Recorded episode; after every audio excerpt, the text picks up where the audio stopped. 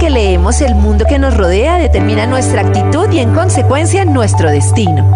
Otra mirada a la humanidad desde la historia, la neurología, el arte y la filosofía nos puede permitir entender nuestra mente de otra forma y así proporcionarnos herramientas para fluir mejor y disfrutar la vida. Bienvenidos a Revolución Mental con Karen Vinasco en Vibra. Ay, pues bienvenidos a este primer capítulo al aire de Revolución Mental. Es la primera vez que hacemos un espacio así como en FM, en la radio, para hablar de, uy, de cosas que no se hablan normalmente, de cómo estamos cuando nos sentimos mal, de cómo sentirnos mejor, de las emociones, de todos los retos que nos pone la vida. Y de eso se trata este espacio que empezamos hoy en Vibra y tenemos un primer invitado que estoy feliz de tenerlo acá, él es Efren Martínez. Hola Efren, ¿cómo estás? Bienvenido a Vibra. Muy bien, Karen, aquí feliz de acompañarlos en este nuevo espacio. Ay, me encanta además, bueno, pues no sé si presentarte como psicólogo, como filósofo, como aquel hombre que ayuda a las personas a encontrar su propósito de vida, porque yo he encontrado en, en tus lecturas, en tus libros y especialmente en este de cuando la vida te confronta, como una cantidad de enseñanzas que son muy aplicables y eso me gusta porque uno muchas veces, pues la filosofía y todo es chévere, pero es más chévere cuando puedo como entender qué cosas prácticas hacer para vivir mejor. Entonces me encanta tenerte acá en este primer programa. Yo feliz, feliz de compartir contigo y con toda la audiencia.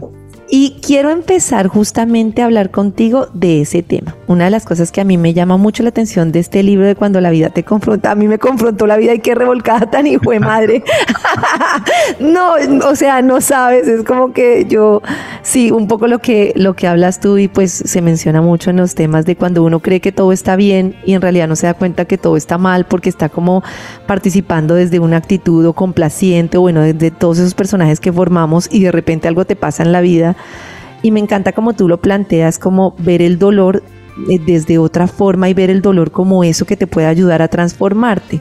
Y quisiera que habláramos de ese tema, de cómo, que tú mismo lo, lo dices en el libro, cuando el dolor yo hasta que yo no acepto el dolor y no lo sé mirar de otra manera y estoy ahí metido en el dolor con resistencia, fue madre, se vuelve una lucha que hasta que no me abro y digo, este dolor, ¿por qué está aquí? Entonces, ¿qué es lo primero que yo puedo hacer cuando me encuentro en una situación dolorosa que me está tallando así pues de una manera horrible? ¿Cómo cambio esa, esa, esa interpretación de eso que me está pasando? Mira, hay que actuar en contra de la lógica clásica y la lógica clásica lo que te dice es elimina el sufrimiento a toda costa. Elimina todo lo que te fastidie, elimina la incomodidad y suena lógico, suena como racional, porque obvio voy a eliminarlo. Pero eh, lo que la gente no sabe es que entre más uno huye o lucha del sufrimiento, más lo perpetúa en el tiempo. Y entonces van pasando los meses, van pasando los años y uno dice, pero ¿por qué no supero esta tusa? ¿Pero por qué no supero mi duelo? ¿Pero por qué cuando lleva todo el año apretando y haciendo fuerza, entonces lo mantiene ahí sostenido por dentro, Carmen? Y es que se pone uno como, como terco con la vida, ¿no? Se pone uno como una posición omnipotente en la que solo aceptas el resultado que quieres. Y eso que quieres te aferras tanto, no sé si es una relación amorosa o todo, que dices, juepucha, es que tengo que lograr esto en mi trabajo, tengo que lograr esto y vemos todo lo contrario como una derrota y es como una necesidad de quiero, quiero y es muy difícil darte cuenta que estás teniendo esa resistencia. Yo ni sé en qué momento me di cuenta de la resistencia, pero siento que resistí por mucho tiempo a, una, a, solo aceptar como a mí, como si fuera Dios, pues, como solo se me da la gana de que a mí fueran las cosas, como en una pataleta. Ese es el punto, ese es el punto, porque de verdad que uno cree que es más sabio que la vida. Está convencido que es más sabio que la vida y hasta le hace reclamos, ¿no? Y le dice, pero, pero ¿y por qué? ¿Pero por qué? Y la vida se muere de la risa. Se muere de la risa porque la, vida dice, ¿y es que usted quién se cree? O sea, ¿usted quién se cree para que a usted no la puedan dejar o para que su negocio no se pueda quebrar? O sea, le pueden dejar a todo el mundo menos a usted. Ajá, ajá. Ay, pero si yo soy una buena mujer, a esas también las dejan. Es decir, a los buenos hombres y a los, ¿no? Pero es un poco esta cosa ahí de es inconcebible el sufrimiento, es inaceptable el sufrimiento y termina uno haciendo algo muy raro y es decir, es que no puede ser, no es que ya fue. Y fue hace un año, además. Acéptelo, mamita. pero, pero mira que eso que tú dices, yo eh, trabajo mucho con el tema de las niñas buenas y los chicos buenos, ¿no? Los que siempre supuestamente creemos que somos los salvadores del mundo, que hacemos todo lo correcto hasta que nos damos cuenta que estamos es buscando como aceptación, ¿no?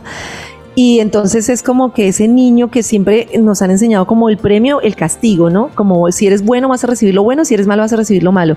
Y me llama mucho la atención eso que tú dices de cómo las personas que supuestamente son buenas, entonces, ¿por qué me va a pasar algo a mí si soy bueno? Y me gusta mucho cómo tú explicas en el libro, pues que eso no tiene nada que ver, ubíquese, eso no tiene nada que ver. Además que es que le meten a uno en la cabeza eso que de verdad que si uno hace el bien, le va a ir bien siempre. Obviamente tiene más probabilidad que le vaya bien, pero uno no tiene ninguna garantía. Y entonces, como nos meten en la cabeza que si uno se porta bien y es bueno, y no que uno debe portarse bien y ser bueno porque es bueno ser así, sí, le van a dar un premio que le va a proteger de que no le pase nada malo. Cuando le pasa a uno algo que uno no quiere, uno dice, pero ¿cómo así? Ajá, ajá. Yo era, si yo hice todo, yo hice todo lo que había que hacer según el manual de buenas niñas y de buenos niños. No es cierto. No es, pero es que además fíjate que tú, o por lo menos en mi experiencia, tú no te estás portando bien por hacer el bien, tú no te estás portando bien desde un lugar auténtico, te estás portando bien desde el mírame que yo soy bueno, ámame que yo soy bueno, o te estás portando bien desde es que me deben agradecer porque es que yo soy tan buena persona, entonces yo soy la que estoy pendiente de mi mamá, de mi esposo, de mi papá, yo sí, yo sí soy, mírenme y agradezcanme. Entonces, en realidad. Desde el miedo. Desde el miedo, claro. Bien para que no me pase nada malo porque me castigan. Sí, sí, sí. Entonces, en realidad es como la figura que nos enseñaron, como justamente soy bueno para no sentir lo que estoy sintiendo y para evitar el dolor. Hasta que llega ese hijo de madre dolor y dices, pucha, como que ser bueno no era tan chévere. Me engañaron, me engañaron 30 años. 42, que fue peor. bueno, estamos con Efren y vamos a hablar de un montón de cosas y yo quisiera que a lo largo del camino pues habláramos también como de estas herramientas para atravesar estos momentos difíciles. Y ya venimos, estamos en Vibra y estamos aquí en esta revolución mental. Es hora de una revolución mental en Vibra. ¿Te cuesta mucho entender las emociones que nos llegan día a día? Escucha la mejor manera de comprenderlas aquí en Revolución Mental de Vibra. Esta es nuestra revolución mental. Estamos en Vibra y estamos con nuestro invitado Efren Martínez y estamos como hablando de muchas cosas de la vida. Y yo aquí voy a aprovechar para hacer terapia personal para mí, para todos los oyentes, para aprovechar y tener tips claves para saber cosas. Mira, a mí me confunde uno, una cosa muchísimo en este proceso de darme cuenta como del dolor y como esa, ese empezar uno a esa búsqueda de quién soy realmente después de que he vivido con miedo y ahora empiezo a, a confrontar la vida y es como que hay un momento en el que tú debes aceptar las cosas que te llegan en la vida y aceptar que las cosas son así. Pero me parece, y de hecho tú lo explicas en el libro, que a veces eso se confunde con no actuar. Si me entiendes, hay un punto con el que uno dice, no, es que tengo que aceptar que la vida me puso esto. Pero entonces también llega el extremo en el que uno dice, bueno, entonces acepto que este fue el trabajo que me tocó, que este fue la vida que me tocó, que esta... y entonces no actúo. Y esto es como una pregunta, no sé si filosófica, psicológica, no sé qué, cómo es la pregunta, pero es, ¿en qué momento funciona la aceptación? ¿Y en qué momento yo tengo que tomar lo que me está pasando para actuar y buscar algún cambio? Cuando ya no es viable, Karen. Es decir, ya hay que, hay que trabajar, porque si no se trabaja, pues eh, no pasan las cosas. Lo que pasa es que aunque uno trabaje mucho, no quiere decir que el resultado vaya a ser el que uno desea. Lo que pasa es que si no trabaja, no hay ningún resultado de nada, ni siquiera probabilidad que eso funcione. Hay que cultivar el vínculo y hay que luchar, entre comillas, luchar por el amor y por la pareja, pero eso no quiere decir que al final de cuentas uno pueda hacer pareja con esa persona. Lo que pasa es que es una tendencia ahí que yo creo que tiene, que ha tenido mucha influencia las excusas que le venden a uno todo el tiempo acerca de lo que le toca a uno vivir. Es decir, entonces como si Dios estuviera arriba sentado y lo mira uno ahí desparchado y dice, no, eh, mandémoslo a que pierda una pierna. Y entonces uno dice, no, pues era lo que Dios quería. Digo, no, pero un segundo, a usted un año antes le mandaron a hacer unas terapias y unos movimientos y le dijeron que dejara de comer azúcar Ya. No meta a Dios en esta vuelta, porque no se puso a trabajar en lo que tenía que hacer para que eso no pasara. Entonces, uno sí tiene que vivir, trabajar, esforzarse, pero con la misma fuerza que uno le ha puesto a un proyecto, con esa misma fuerza debe tener la humildad para aceptar cuando dicho proyecto no llega a donde uno quiere para desistir y decir esta relación ya no es esto que yo quería, ya no fue, y se vale, que es lo que uno dice. Es, pero eso cuesta muchísimo. Yo creo que tenemos tanto el tema del logro y del objetivo que nos cuesta mucho. Tenemos ahí metido en la cabeza que no podemos perder. Sí. Y a veces nos quedamos en relaciones, ya no hay amor ni nada, sino porque yo no puedo perder. Además, como yo ya me divorcié una vez, ¿qué tal divorciarme dos veces? Ahí sí, el problema soy yo. O tres o cuatro. O tres o cuatro. yo no puedo fracasar. ¿Y qué van a decir todas las que dijeron que no me metiera por ahí? Yo tengo que demostrarles que el amor todo lo puede porque ¿qué van a decir? Además, mis tías que dijeron que tal cosa y tal otra, pues no, y, hasta la gente se enferma y quiere morir de pie, pero no quiere decir, sí, me equivoqué, elegí mal, o, o, no, no es la vida que quiero. Y ya luché hasta donde quería luchar y ya. Y la sociedad tiene que permitirle a uno desistir. Porque todo el mundo, no, no, ven. Inténtelo. No, inténtalo, tal cual. Pero, por ejemplo, en las relaciones, en la experiencia que tú has tenido, digamos, con esta ayuda de, la felicidad y del propósito de las personas, ¿hay algo que te indica que puedes intentarlo en una relación, bien sea, bueno, pongámosle una relación amorosa, que te indique que tú debas intentarlo o que de verdad ya no? Porque uno dice, bueno, lo intento, no lo intento, la estoy pasando mal, pero creo que también esto me está enseñando, porque al final las relaciones te enseñan, pero como que ya terminé este curso, o más bien sigo intentando este curso, o más bien no he aprendido mi lección y me voy a ir a otra relación hacer las mismas bobadas. no, yo, creo que de entrada siempre hay que intentarlo. O sea, de entrada siempre hay que intentarlo. Porque también estamos en un momento en el que no queremos intentar nada y cualquier pequeño obstáculo, cualquier dificultad es, chao, te vi, nos vemos. Sí, sí, sí. Hoy de cada 10 parejas que se casan, el mismo día se separan 5. O sea, en ese, nivel estamos. Entonces, no, de entrada hay que intentarlo, por supuesto.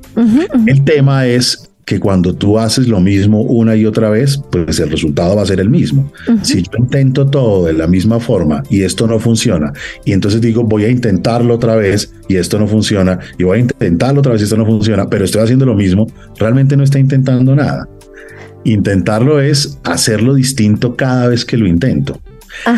Y después de hacerlo distinto cada vez que lo intento, las cosas no se están dando, Luego se vale parar e irse incluso a un amando, Karen. Es legítimo uno renunciar a una pareja aunque aún haya amor, pero que yo te ame no quiere decir que podamos ser pareja, son dos cosas distintas. Claro, y además como tú dices, ese nuevo intento es haciéndolo yo distinto, porque me parece que uno muchas veces está en el intento de ahora este sí va a cambiar o ahora esta persona sí lo va a hacer diferente. Entonces vivimos con una, un, tema pensando que es que lo que está afuera es lo que debe cambiar y cuando eso cambie, entonces ahora sí voy a ser feliz, ¿no? Es como muy pensando en el exterior. esperando que el que cambie sea el otro. Sí, sí, sí, que es muy complicado. Cuando uno tenga un culpable al lado, uno no se va a mirar nunca. El culpable siempre es mi novio, mi novia, mi marido, si ese es el culpable siempre porque él A, B o C, D, entonces yo estoy bien y él está mal. Y, ahí es muy difícil, muy difícil porque uno no quiere perder el rol del bueno. Mientras el otro sea el malo, ¿quién es el bueno? Pues uno. Claro. Bueno, pues imagínate, eso me quedó sonando lo de retirarse a una mando, fue madre, deben estar todos como pensando, ¿y ahora qué hago?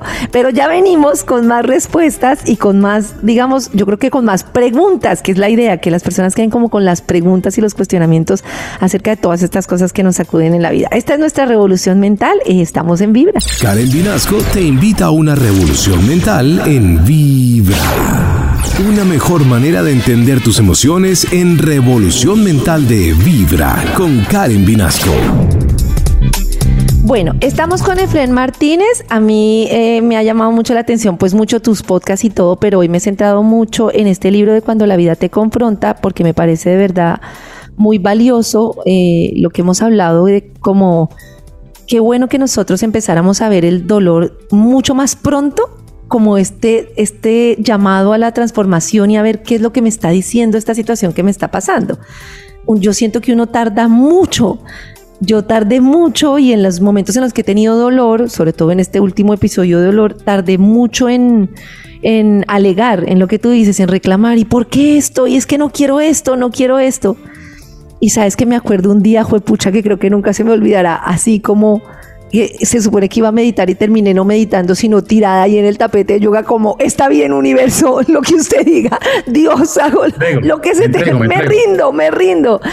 Y de verdad que ese día lloré tanto porque yo vengo de, y todos los que siguen Revolución Mental lo saben, como de un proceso de ser maquinita, de nunca sentir, de, de, así, de amarrarme al miedo, del logro, de esto, lo que, o mejor dicho, una mezcla ahí entre la Mujer Maravilla y la, la hermana Teresa de, Calcuta, complaciendo a todo el mundo y dándolo todo en la pista.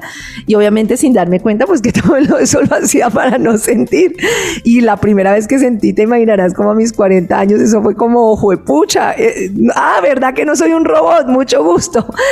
Y ahí empezó todo el sufrimiento y es muy bonito porque me imagino que así también será la historia de tu vida, que cuando uno empieza con esas situaciones es cuando uno encuentra el propósito y uno dice, jue madre, o sea, yo leer libros como los tuyos o podcasts como los tuyos, yo qué, pura marketing, resultados, o sea, que y se me abrió este tema y me gusta mucho eso que, que tú mencionas mucho de cuando yo ya, esa aceptación y ahora recuerdo ese día con mucho cariño como el día en el que no fue que cesara el sufrimiento, pero fue como que fue pucha, de verdad estoy aquí para aprender y no soy omnipotente. Mira, hay que dejar de luchar. Es decir, hay que ir en contravía a lo que nos enseñaron de luche, luche, luche, luche.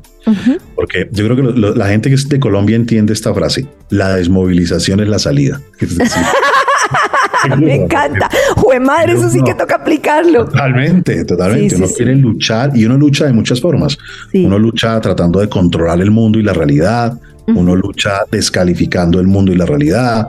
Uno lucha anestesiándose, metiéndose alguna pastilla o alguna cosa uno lucha agrediendo al otro, uno incluso lucha buscando aprobación a ver si el otro entonces se comporta como uno quiere, uno lucha para que la realidad no sea la realidad que está haciendo, sino la que uno quiere que sea. Y ahí lo primero que hay que hacer es dejar de luchar y de patalear en ese lago que está uno como ahogándose y uno lucha y lucha y lucha, porque la única forma de empezar a flotar es dejar de patalear. Claro. eso es bien difícil porque se siente uno vulnerable. Uno luchando se siente menos vulnerable, pero parar de luchar se siente uno como una presa fácil y, eso no nos gusta y nos han educado para que no seamos así, Karen. Sí, para, para, para darlo todo en la pista y además como lo, lo, mencionas tú en el libro, no solo es que yo me quiero, no solo, sino que también quiero ahogar al otro. Es como aquí nos morimos luchando los dos y usted la está pasando mal, yo también, pero venga y nos ahogamos con tal de intentarlo. Totalmente, totalmente. Y no queremos contradecir el rol. Ahora que tú decías, por eso me reía tanto, que era la Mujer Maravilla y la Madre Teresa Calcuta mezclada en una sola mujer. nosotros no queremos ir en contra del rol porque le hemos vendido a todo el mundo una imagen. Sí. Ahora hacerlo distinto es muy difícil y muy raro y no queremos que eso cambie. De hecho, si abandonamos un poco el rol, hasta la gente nos reclama y nos dice, venga, pero, pero, porque ahora no eres así si tú siempre has sido así. Dejar de luchar y hacerse vulnerable para poder empezar a aceptar implica que el mundo se transforme, que se muevan las fichas.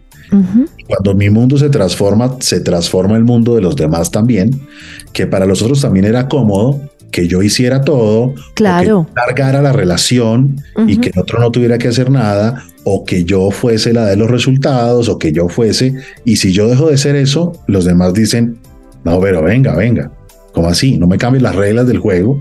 Está uno todo enfermo, con el colon inflamado, lleno de todo muriéndose. no, no, no, no me cambie las reglas. No, espera un segundo, espera un segundo que me voy a morir si sigo así. Pero, pero ¿sabes qué me parece muy curioso? Que uno cuando entra en la fase de dolor y se da cuenta que ese rol como estaba ya no le sirve, valora ese rol como si en ese rol uno estuviera bien. O sea, uno cree que así como estaba con el colon jodido, fregado, con las migrañas, pero estaba bien. Y ya después, cuando uno va atravesando el dolor y va encontrando como el disfrute de otras cosas en la vida poco a poco, te das cuenta que en realidad, sí, con dolor estabas jodido, pero antes también estabas jodido. Estabas mal. La lucha, la lucha la asocia uno a la solución. Uno cree que controlar al mundo y controlar todas las variables es una solución, no un problema. Uno cree que buscar aprobación y tratar de ser querido y agradarle a todo el mundo es una solución, no un problema. Y el sufrimiento aparece y te devela y te hace transparente lo que realmente hay. Y uno dice, wow, ¿qué es esto? ¿Qué es esto? Mejor me hago el loco. Mejor sigo haciendo el loco, tres años más, que ya aguanto. Yo le decía a mi terapeuta, venga, no puede volverme a ser robot, que yo estaba como bien así. Esta es nuestra revolución mental. Y hoy estamos con Efren Martínez y estamos aquí aprendiendo a, y fue madre, no sé, aprendiendo tantas cosas, a atravesar el dolor, a, a buscar el propósito en todo lo que nos pasa. En Vibra, escucha Revolución Mental con Karen Vinasco. ¿Te has preguntado por qué a veces hay emociones que te sacan de quicio o no te hacen sentir bien? Escucha herramientas para comprenderlas mejor. Aquí en Revolución Mental de Vibra con Karen Vinasco. Bueno, este es nuestro primer programa, esta es nuestra primera revolución mental. Estamos con Efren Martínez y estamos hablando como de muchas herramientas o de muchos aprendizajes pues para, para facilitar atravesar estos momentos difíciles y sobre todo para que nos ayuden a darle como propósito a nuestra vida, a nuestra existencia, a todo lo que está sucediendo. Tú hablas de los dolores y los sufrimientos necesarios e innecesarios y me parece muy interesante porque si hay veces uno está en, sufrimientos que uno dice esto como que como que uno mismo, no es que se los invente, pero como que uno mismo hace el, hace el sufrimiento. Entonces, me gustaría como que nos explicaras un poco cómo sé yo que estoy en un momento de dolor de verdad que debo aprovechar para, para generar cosas y cuándo es que yo mismo me estoy pues haciendo ese sufrimiento y me lo estoy generando. Mira, es un término que suena raro porque decir sufrimiento necesario, la gente dice, no, no, pero esto que es puro masoquismo en este programa nuevo de Karen, la gente que busca el sufrimiento están locos. Sí, sí, sí. Pero no, miren, sufrimiento necesario y sufrimiento innecesario quiere decir que hay momentos de la vida en los que si te vas por el camino A, vas a sufrir. Y si tomas el B, también. Como una disyuntiva. claro, pero hay una diferencia a veces la gente dice, bueno, es que si me separo voy a sufrir mucho, pero si sigo ahí, también. Luego, ¿qué hago? Pues tome el camino que le dé más posibilidades de vida y de sentido. Y ese es el que llamamos sufrimiento necesario. Ajá, ajá. Eh, ir a psicoterapia es un sufrimiento, le dicen unas cosas horribles, ¿no? Sí, sí, Pero no ir es otro sufrimiento. Escoja el que le dé más posibilidades de vida. O hacerme una cirugía de rodilla es un sufrimiento. Bueno, pues no se la haga. No, pero es que también sufro. Ok. Entonces, sufrimiento necesario es aquel sufrimiento que le da a uno posibilidades de vida, pero que para tomarlo o asumirlo implica enfrentar miedos, implica hacerse cargo de sí, implica perder algunas relaciones de pronto. Es un sufrimiento, pero es un sufrimiento que te llena de vida. Y el otro, que es el sufrimiento innecesario, es aquel en el que seguimos dando vueltas y vueltas y vueltas mirando para el piso. Ajá. Incluso nos cebamos en la sensación de, sufrimiento y la injusticia de la vida y porque a mí todo es terrible y todos están en mi contra y pasó un año y no ha hecho nada y sigue dando vueltas mirando para el piso. Y cuando uno mira para el piso todo el día, pues no puede ver las estrellas, ni puede ver el sol, ni puede ver nada porque está mirando para el piso.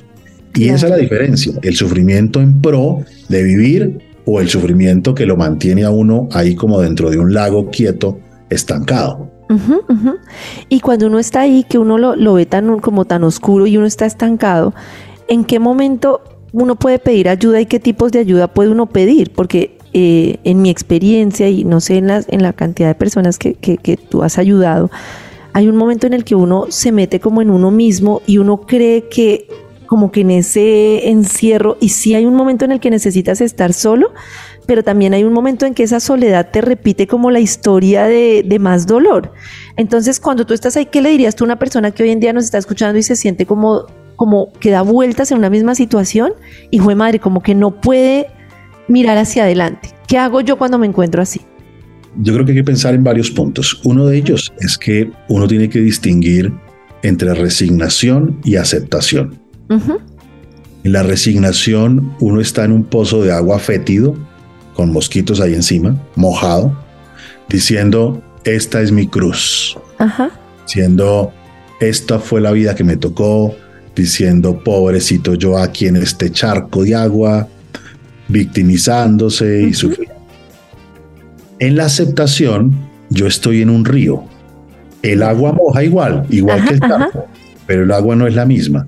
Y yo decido si camino hacia un lado, si camino hacia el otro. En, las dos situaciones sufro. Claro, claro. Pero en la de la aceptación, yo voy armando un camino, en el otro me quedo detenido. Entonces, lo primero es soltar este lugar de víctima, soltar este lugar de desgracia. No es que no se queje, quejarse tiene un elemento terapéutico, pero un poquito. Si no se queja toda la vida, grave, grave, grave. Sí, sí, sí. Eso es lo primero. Lo segundo es que uno tiene que revisar el patrón y ver si hay un patrón repetitivo. Si uno lleva haciendo lo mismo en las últimas tres relaciones, si las últimas cinco le han salido igual, si siempre siete personas le dicen que usted tiene cara de caballo, pues tiene que empezar a revisar. claro, claro, claro. Si que la forma de resolver este tema ha sido la misma y no ha funcionado, pues el asunto es muy claro, le va a tocar hacer algo disruptivo que cambie ese curso que está viviendo. Eso es lo segundo. Y lo tercero es que así sienta uno el agua en los tobillos o en la boca, siempre hay que levantar la mano. Ya. Siempre hay que levantar ya, ya, ya. Porque el sufrimiento a veces aparece para hacerlo a uno humilde, para hacerlo a uno más blando. La gente que es poco humilde no levanta la mano, cree que lo puede solucionar. No lo puedo resolver. No quiero que me vean vulnerable, no quiero que vean que yo no fui capaz y, siempre las cosas se van a empeorar. Entonces hay que escuchar cuando tocan a la puerta antes de que te la tumbe el sufrimiento a patadas. Claro. Y, sabes que socialmente es tan absurdo como es. A mí me parece, por ejemplo, tremendo que en una empresa uno, uno no pueda decir, venga, hoy me siento mal emocionalmente. O sea, es como que, ¿qué le pasa? Si no es porque de verdad está muy enfermo, de verdad tiene fiebre, no puede. Y, hay días que de verdad, yo creo que es normal en, en una persona un día sentir, de verdad, hoy necesito trabajar en mí, hoy me siento mal. Y me parece, o sea, yo creo que eso para los jefes debe ser ridículo, como, ¿qué le pasa? Yo creo que sí, pero por suerte la pandemia nos hizo un aporte interesante. Yo llevo un año por lo menos, todas las semanas en alguna empresa, hablando de ansiedad y depresión, porque la gente se asustó. O sea, los jefes dijeron, no, venga, venga, venga, ¿cómo así? Como que, es en serio. La rotación se está disparando. ¿Cómo así que este le pasó? ¿Cómo así? Sí, sí, sí. ¿Cómo así? Que además muchas de las incapacidades por problemas de vías digestivas tienen que ver con la emoción. Muchos de los problemas físicos tienen que ver con las emociones. Entonces la gente ahora está diciendo, venga, venga, pongámosle aquí cuidado a esto, porque antes no se podía. Usted levantaba la mano y no, si levanto la mano de pronto me echan. Claro. Me ven vulnerable y van a creer que yo no soy capaz de cumplir con ciertas metas. Ahora no. Ahora cada vez más, todavía falta un furgo de trabajo. No, muchísimo. Cada vez más está uno diciendo, me siento mal. Es que piensa esto, Karen. Tienes 100 empleados. Si tú tienes 100 empleados y estás en Colombia, tienes que saber que por lo menos 7 tienen un problema de ansiedad. Hijo de pucha. Y eso es un tema complicado. Tienes que saber que por lo menos 5 están deprimidos. Es un tema tremendo. y si tienes mil empleados, si tiene mil empleados, no son 7, son 70. Claro. Una idea de la dimensión como para que se haga el loco. Y esto que tú dices es muy importante. A, mí me pasó que no sé si antes existían los problemas y no los veíamos o si la pandemia hizo todo más evidente, pero a mí me pasó que muchas personas del equipo del trabajo empezaron a levantar la mano, me siento mal, me siento así, y, empezaba uno a darse cuenta, bueno, pues a mí misma me sucedió que como que sacó la pandemia como muchas cosas.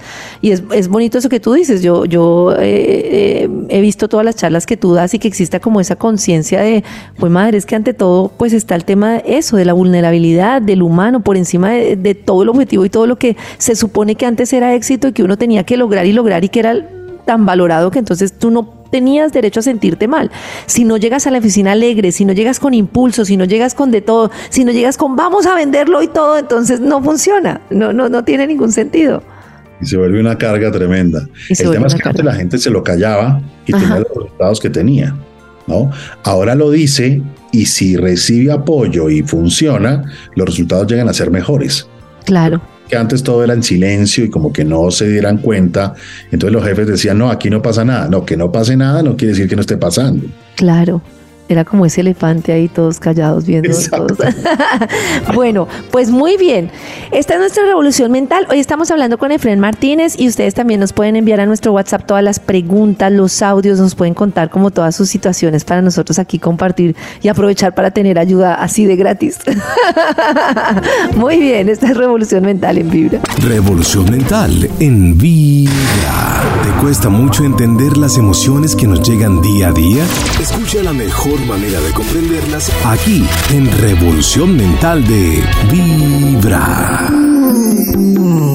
Bueno, vamos a ver a través de preguntas cómo es que ponemos en la práctica todo esto, porque luego le llega a uno que, le pasa cualquier cosa en el día y lo ve gravísimo y dice, ¿qué fue lo que dijo Efren? ¿Qué es lo que tengo que hacer en este momento? Entonces vamos a ver cómo se aplica esto, a ver qué nos preguntan por ahí nuestros oyentes. Hola amigos de Vibra, quisiera hacer una pregunta y es que tengo como una tusa eterna. El, hace como tres años terminé con mi último novio y todavía como que pienso en él, lo extraño, es muy difícil como quitarme esos pensamientos, entonces quisiera saber cómo qué puedo hacer. Muchas gracias. Las tusas eternas. Las tusas eternas, tres años. ¿Cuánto será lo normal de una tusa? ¿Eso existe o no existe nada para calcular? Hay gente de la que uno se acuerda toda la vida, Karen. Creo que el tema aquí es que uno quisiera no sentir. Y recordar es volver a pasar por el corazón. Uno puede ir a cine y ver una película y llorar con el protagonista. Y eso que el protagonista es un invento del guionista. Ni siquiera existe. Y te conectas emocionalmente y lloras pues cómo no se va uno a, mover un poco si se acuerda de cosas que vivió con alguien que era importante hace tres o cinco años. Entonces, que uno se acuerde de un ex con el que se vivieron cosas, eso no significa ni que está deprimido, ni que está entusado, ni que está enfermo, significa que es una persona normal, porque uno tiene recuerdos de gente que fue significativa, ¿no? Ahora, que uno pueda extrañar algunas cosas de un ex, pero por supuesto que no se las confiese uno a la pareja para evitar problemas. es que imagínate que estoy, en qué estás pensando, no en el, en el mueble.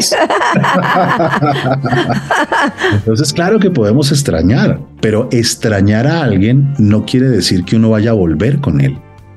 Extrañar algunas cosas de cómo se sentía uno con alguien no quiere decir que uno esté enamorado todavía o que uno ame todavía a esa persona.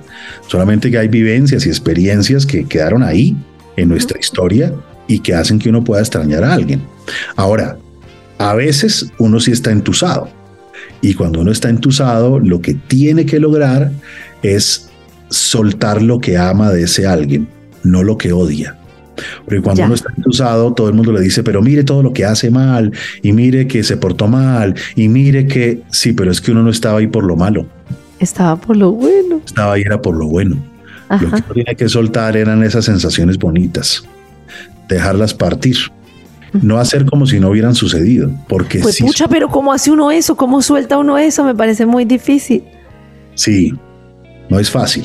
No es fácil, pero hay que mirarlas de frente y saber que quedaron eternizadas en nuestro corazón, quedaron ahí eternizadas en la historia que tuvimos compartida, pero que ya no van a continuar. Es que eso que tú dices me parece de las tareas más difíciles que hay y es como mirar el dolor o las situaciones de frente. Yo creo que nosotros las miramos es como siempre con engaño, como, como sí, es que, es que este me hizo esto, esto, esto, esto, y no miro de verdad cuál es la emoción y qué es lo que yo estoy sintiendo. En uno de los podcasts, en una entrevista tuya, yo escuchaba que tú decías que la emoción es muy importante porque me está mostrando algo que es importante para mí. Y me parece que, claro, por todos los temas de, no sé, no llores, no te sientas mal, por todos los temas de nuestra niñez, es muy difícil para nosotros confrontarnos con nuestra emoción. Tendemos esa a callarla y a callarla. ¿Qué hago yo cuando tengo una emoción? Exacto. ¿Qué hago yo con una emoción que se me repite y que tengo ahí? ¿Cómo debo yo tratar de... ¿Cómo le pongo la cara?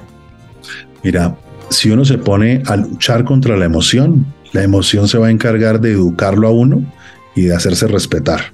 Entonces, si uno empieza, no puedo pensar más en él, no puedo pensar más en él, no puedo pensar más en él, está pensando en él todo el día. Ay, no, qué terrible, qué, claro, qué feo no puedo, no puedo, no puedo, no si llega, llega. Lo que no es buena idea es buscarle. Es decir, una cosa es que llegue y el pensamiento está ahí y yo sienta algo, Otra cosa es que yo me vaya a su Instagram y empiece a toquearlo todo el día y saque las fotos y lea las cartas y ponga 10 veces la canción esa de la luna de miel, tal cosa. Eso es distinto. Pero que llegue de manera natural, claro que sí, dejamos que llegue, no peleamos contra eso. La, el dolor se activa cuando uno le sigue dando insumos. Si llega el pensamiento, si llega la imagen, si llega la sensación, eso va a acompañarte unos minutos nada más. ¿Por qué dura tres horas? Porque después de esos minutos, entonces uno va a estoquearlo. Y después de estoquearlo, uno va y se pone la camisa que aún tengo de él. entre más haga esas cosas, pues por eso permanece en el tiempo. Entonces, no luchar diciendo no pienso, no pienso, no pienso, no pienso, dejar que cuando llegue, llegue y tengo la experiencia, pero no seguir alimentando la experiencia una vez llega, porque si no pasas un mal rato, tres, cuatro horas o dos días. Y si por alguna razón el 5 de enero, que es una fecha especial que era de los dos, tres años después, es 5 de enero, y me acuerdo de algunas cosas, ¿estoy entusado? No, usted es normal. Ya, claro. Claro, con eso de, la emoción a mí me daba mucha depresión y sobre todo mucha ansiedad, mucha tristeza, no digamos depresión, sino mucha ansiedad. Y una de las cosas que me ayudaba mucho, no sé si es como una forma, era como entender cómo se siente en el cuerpo. O sea, como en vez de apretar, no te sé explicar, como, como no expandirla así como 20 horas, pero en ese momento expandirla, como ¡ah! así se siente el miedo, así se siente esto. Y ya después me di cuenta que puedo volver a la normalidad, porque duré mucho tiempo apretando, que creo que es lo que hacemos. Apriete, apriete, apriete y entre más aprietas como que más te talla lo que tú dices, la emoción, venga que yo estoy aquí y déjeme, déjeme ver, deje, mírela la emoción a la cara, es, es complejo, pero uno va poquito a poquito, va mirando cómo le coge el tiro a ver esa emoción. Uno tiende a apretar las emociones. Ajá. Las aprieta, las hace más fuertes. Sí. Yo siempre pongo el ejemplo de la tinta china. Si tú echas una gota de tinta china en un centímetro cuadrado de agua, queda totalmente negra. Pero si no es un centímetro cuadrado de agua, sino 50 centímetros de agua, echas la misma gota y el agua no queda negra, queda gris. Se disuelve. Entre más apriete uno la emoción, más negra se pone. Entre más la disuelva, más la viva, más le dé espacio, más se disuelve. Ay, qué bueno. Eso está, está muy bien para entenderlo. Perfecto. Muy bien. Voy a salir de aquí, mejor dicho, así, levitando. Listo, muy bien. Estamos en vibra. Es hora de transformar tus pensamientos mientras escuchas Revolución Mental en Vibra. ¿Te has preguntado por qué a veces hay emociones que te sacan de quicio o no te hacen sentir bien? Escucha herramientas para comprenderlas mejor aquí en Revolución Mental de Vibra con Karen Vinasco. Quisiera preguntarte, Fren, por un término que a mí me gustó mucho, que es el optimismo trágico. el optimismo trágico, que es como, ¿cómo así que optimismo trágico? Eso que tú lo mencionas en el libro en Cuando la vida te confronta. Y me gustó mucho porque es como una mezcla entre realidad pero optimismo. Mejor dicho, explícanos tú en qué consiste mejor. Tal cual. Ese es un término que se lo aprendí a mi maestro Víctor Frankel, que acuñó cuando tuvo que vivir en los campos de concentración nazi, esa experiencia tan espantosa por la que él atravesó. Y él decía que el optimismo trágico era primero combatir este optimismo enfermizo que a veces nos venden de todo es posible, todo se puede. Pegue el carro rojo en la puerta del, del closet. Cero, cero, cero, cero. No todo es posible, no todo es viable. Yo a veces digo cosas que hay gente que no le gusta, me dice que es muy fuerte cuando digo, el amor no todo lo puede y salen 50 personas en mis redes sociales y me escriben, el amor todo lo puede. inténtenlo, inténtenlo. Buena suerte con eso. El amor, y yo creo en el fondo que el amor todo lo puede, excepto cuando no lo puede. me encanta, claro. El optimismo trágico es, es eso, es, claro que el amor todo lo puede, excepto cuando no lo puede. Claro que yo voy a lograr mis metas, excepto una que otra vez que no pueda. Claro. Entonces es una dosis de realidad, pero es una dosis de realidad acompañada de sí, pero no se quede ahí. O sea, apuéstele, apuéstele a, a tope, pero con esa misma fuerza acepte que a veces no sale. Claro. A la humildad para asumirlo. Claro, y acompañado de una cosa que tú mencionas ahí también, que es como confiar en la sabiduría de la vida, que es como, de verdad, yo, yo sé que suena raro esto de, no, no es como esa resignación de todas las cosas pasan por algo, pero, pero estás de acuerdo que hay cosas que uno no quiere que pasen así y ya son inminentes, o sea, no las puedes controlar y después te das cuenta que es el proceso justo que necesitabas en la vida para que te llegara ese aprendizaje. Pero si en ese momento lo sintieras más así como con optimismo trágico, como acepto que esto no es lo que quiero, pero confío en que me va a llevar a otro lugar, sería como más fácil, ¿no? Y que a veces no es para tanto. Mire, está uno parado en el borde de un precipicio y uno ve 800 metros abajo. Están las tres amigas de uno que ya hicieron esa vuelta. Ajá, ajá. Uno, láncese, no pasa nada. láncese, de verdad no pasa nada. Y uno, no, están locas. Ocho, no, están locas. Sí, sí, sí, Hasta que de pronto viene un vendaval o un viento fuerte y usted ni se lanzó, sino que lo botaron. Ajá, ajá. Y usted llega y cae y eran 50 centímetros. Sí, sí, sí. Eran 800 metros. Esa es otra cosa que tú mencionas en el libro y me llama mucho la atención y es cómo nosotros pensamos que no que no vamos a poder, que va a ser mucho más grave. O sea, no sé, voy a terminar esta relación y de verdad es que me voy a morir o me voy a salir de este trabajo y mi vida se va a acabar. Y pasa. Yo creo que hay gente que podría decir, yo he muerto tantas veces. Sí, sí, sí, he muerto tantas veces y al final, pues, pues sí, ya pasó y ya pasó. Pero, pero es difícil, a mí me pareció muy difícil encontrar ese límite entre soy optimista, pero soy realista. O sea, no niego totalmente todo va a estar bien, todo es perfecto, todo está maravilloso y tú puedes y lo vamos a vender todo. ¿Soy realista? O sea, soy optimista, mantengo como la esperanza de que al final las cosas van a salir bien, pero soy realista de que en este momento está siendo difícil, que está siendo complejo. Tal Eso me parece muy difícil. Tal cual, tal cual. El conformismo es una cosa muy peligrosa. Hay que dar la batalla, por supuesto, pero de verdad, con esa misma fuerza, saber decir, hasta aquí voy. Sí, sí, sí. Y eso lo relaciono con otra cosa que, que, tú mencionas mucho y es como saber que yo tengo un límite. O sea, como no saber que soy omnipotente, que la vida, que todo en general tiene límites. Yo no sé en dónde tenemos como ese pensamiento de, lo que tú dices, que todo lo vamos a lograr y todo lo vamos a poder. Y como esa humildad de, de sí puedo lograr cosas, pero no todas las cosas se me van a dar de la manera en la que yo quiero porque pues no es así. Si fuera así sería muy fácil. Para tener un optimismo trágico poderoso, uno necesita aceptar tres límites, Karen. El primero es que uno no puede saberlo todo. Ajá. Y por lo tanto se vale equivocarse, se vale no tener las respuestas, se vale no tener siempre la última palabra. El segundo es que uno no puede hacerlo todo. Aunque quiera, uno no puede hacerlo todo. El día tiene 24 horas, no tiene 27 y puede patalear lo que quiera, pero son 24. Y, eso nos cuesta a todos, ¿no? No. Ese nos cuesta mucho. Yo voy a poder y entonces hago esta reunión a esta hora y hago esto y hago esto y nos cuesta mucho aceptarlo. No es así, no son, no son 26 horas. Y el tercero que también es durísimo es que así como uno no puede saberlo ni hacerlo todo, uno no puede tenerlo todo. Uf. No puedo tenerlo todo. Dice, yo quisiera que mi hijo fuera alto, rubio, violinista, golfista, le fuera bien en el colegio. No, chiquito amarillito va perdiendo el año. Muy bien. ¿Por qué va a querer al hijo del vecino? Claro. No puede uno saberlo todo, no puede uno tenerlo todo. Y no puede uno hacerlo todo. Y no puede hacerlo todo. Lo tendré en cuenta todos los días de la vida. Muy bien, gracias, Efren.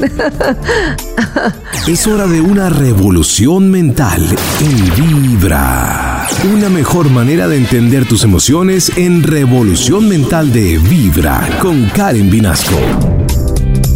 Bueno, vamos a aprovechar para que las oyentes y los oyentes nos pregunten cositas aquí en Vibra hoy. Hola Karencita, ¿sabes? Siento que todo me sale mal, que las personas a mi alrededor me hacen daño, como que todo esté está en mi contra, me sale todo mal. Es como si la energía no me fluyera. Por más que me esfuerzo y me esfuerzo, todo me cuesta demasiado conseguirlo.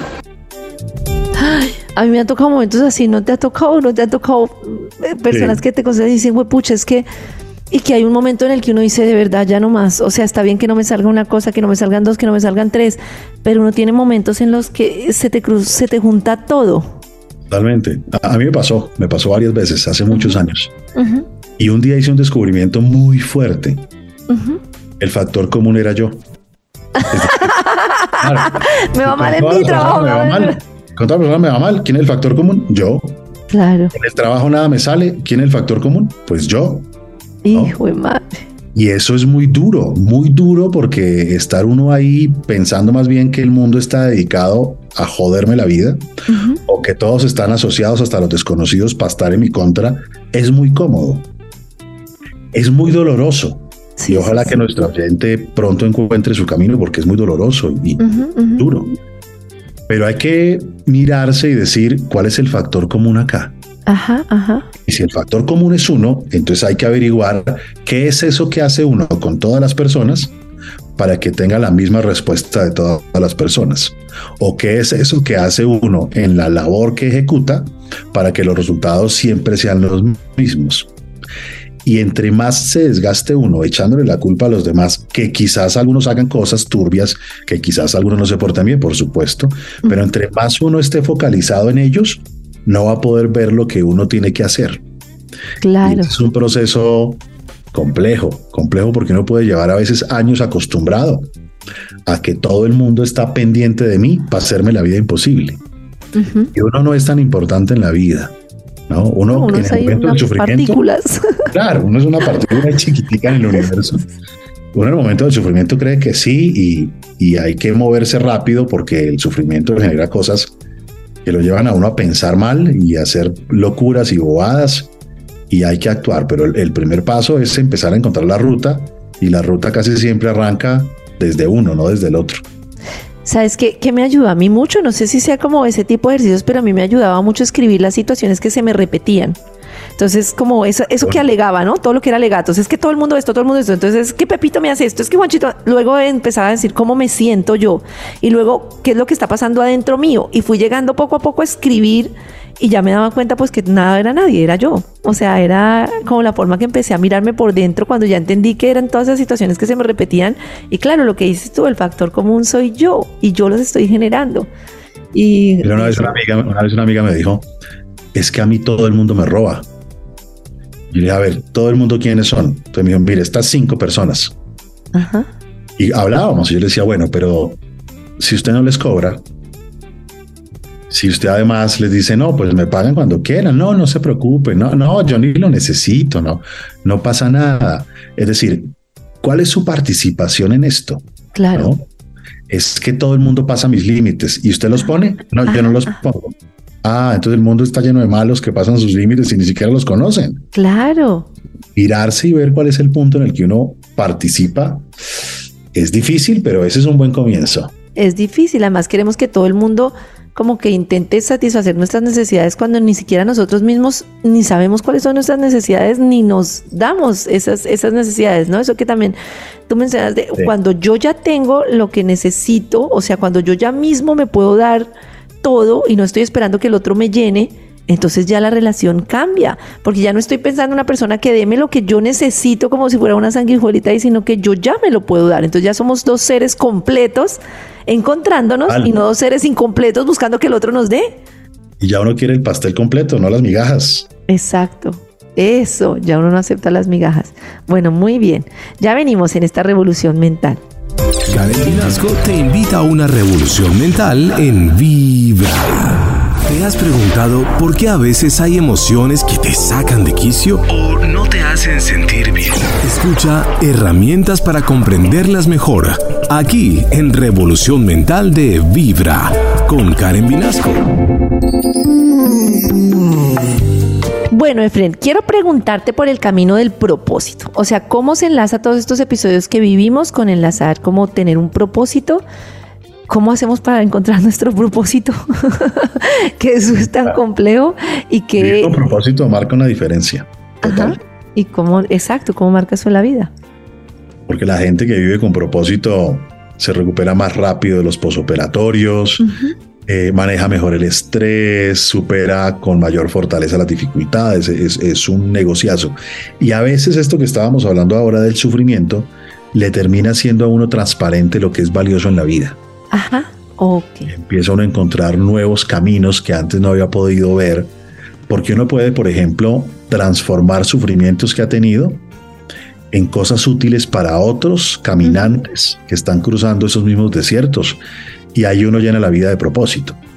Uno puede, por ejemplo, eh, madurar y sentir una gran libertad cuando antes del sufrimiento estaba uno aferrado a que sin esto yo no podría vivir y después se da cuenta que uno sigue viviendo. Claro. Hay cosas que no son tan graves y esta sensación de ser más libre lo llena uno de propósito. El crecimiento también, porque uno pasa por sufrimientos y, y entonces se capacita para enfrentar otros sufrimientos que vienen y entonces ya después le pasa uno lo mismo y uno dice, no, esta ya me la sé, esta ya me la sé. esta ya la sé atravesar. pero me duele, me duele, pero ya no, ya no tanto porque ya hace algunas cositas. Y esa sensación de uno ser capaz y de poder uno sostenerse a uno mismo también lo llena de propósito. Pero si uno dijera, por ejemplo, un oyente dice, eh, bueno, pero ¿cómo le hago? ¿Dónde lo busco? Miren, apuéstele a conectarse con cuatro cosas. Uno, personas valiosas. No valiosas porque sean famosas o importantes, no, valiosas para usted, su tía, su hermano, su amigo, valiosas. Sáquele tiempo, sáquele tiempo porque lo valioso solo se ve en la calma. Entonces me conecto a personas. Dos, ejecute acciones valiosas.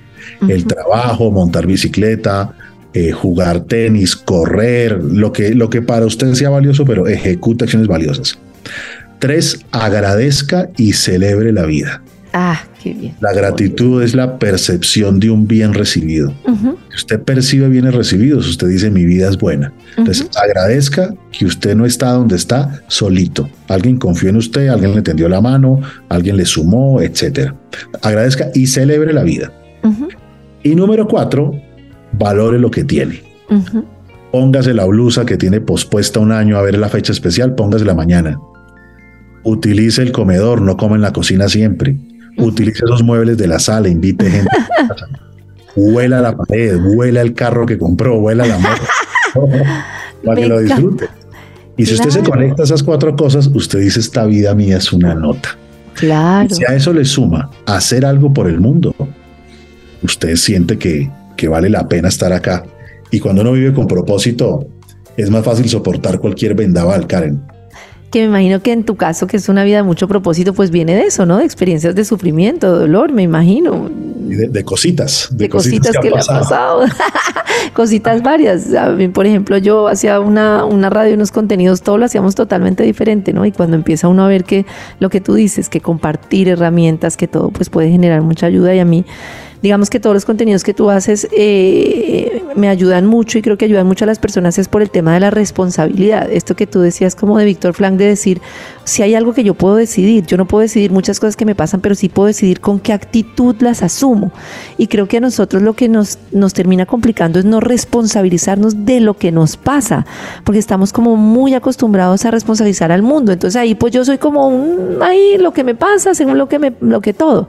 Este es el momento en el que yo tomo responsabilidad de lo que estoy sintiendo y asumo yo lo que estoy pasando y eso como que ya te genera una transformación. Totalmente. En sí mismo, en Ser dueño de uno mismo. Sí. Y me gustaría por eso que tú nos recomendaras, digamos, el podcast, eh, donde podemos encontrar tus libros, donde podemos encontrarte a ti, donde podemos encontrar... no, ahora sí, como que todo el mundo te acosa, no, pero ¿cómo podemos encontrar como... hay, varias cosas que son que, han tomado mucha fuerza. Una de ellas es el podcast, se llama Ad Propositum, Ad Propositum.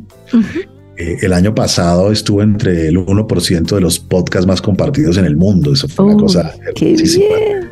Y son todos estos temas eh, muy suavecitos, coloquiales, temas fuertes a veces, pero, pero muy puestos ahí sobre la vida, sin lenguaje complicado. Muy directos, que me parece muy chévere, muy como no, no, no para, no para hacerle a uno así caricias, sino Exacto. para despertarlo, para que se ubique. Es acceso, es gratuito para que todo el mundo tenga acceso. Estos tres años con Editorial Planeta, cada año estoy sacando un libro. Ajá. En 2020, en plena pandemia, saqué uno de propósito precisamente, que se llama Hazte dueño de ti, pero es de propósito. Ok. En el 2021 saqué uno de autoconocimiento, de unas bases científicas de la personalidad, cómo saber cómo es uno y cómo uno impacta a los demás, sacando lo bueno o lo peor del otro. Ese es el segundo. Y el tercero es el del que hemos hablado hoy, que se llama Cuando la vida te confronta. Y ese lo van a encontrar en todas partes, desde, desde la nacional, la panamericana, eh, hasta en los supermercados está. Yo siempre había querido tener libro de supermercado. para, para que cuando fueras a comprar los tomates ahí te vieras ahí. Eso sí es mucha maravilla uno encontrarse ahí. ahí lo encuentran, ahí lo encuentran fácil. Y, y en Instagram hago muchas cosas de estas de subo posts, hago a veces algunos live. Como es tu Instagram, sí, hay, hay cosas muy Es facilísimo, es Efren Martínez O. Efren, Martínez O. Así es. Oye, Fren, de verdad que te agradezco muchísimo. Gracias por aceptar este primer experimento, porque no es lo mismo participar en un programa que lleve mucho tiempo y yo te dije, no, es que ese es el primer programa y tú listo de una. Entonces, te agradezco mucho por tu disposición.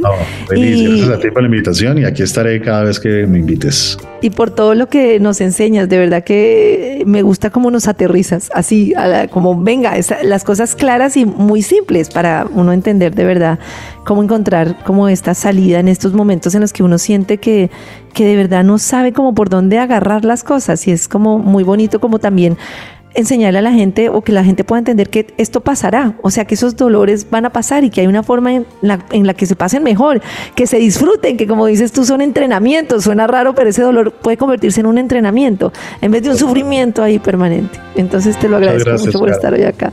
Muy Gracias, Efraín. Muchas gracias. Chao.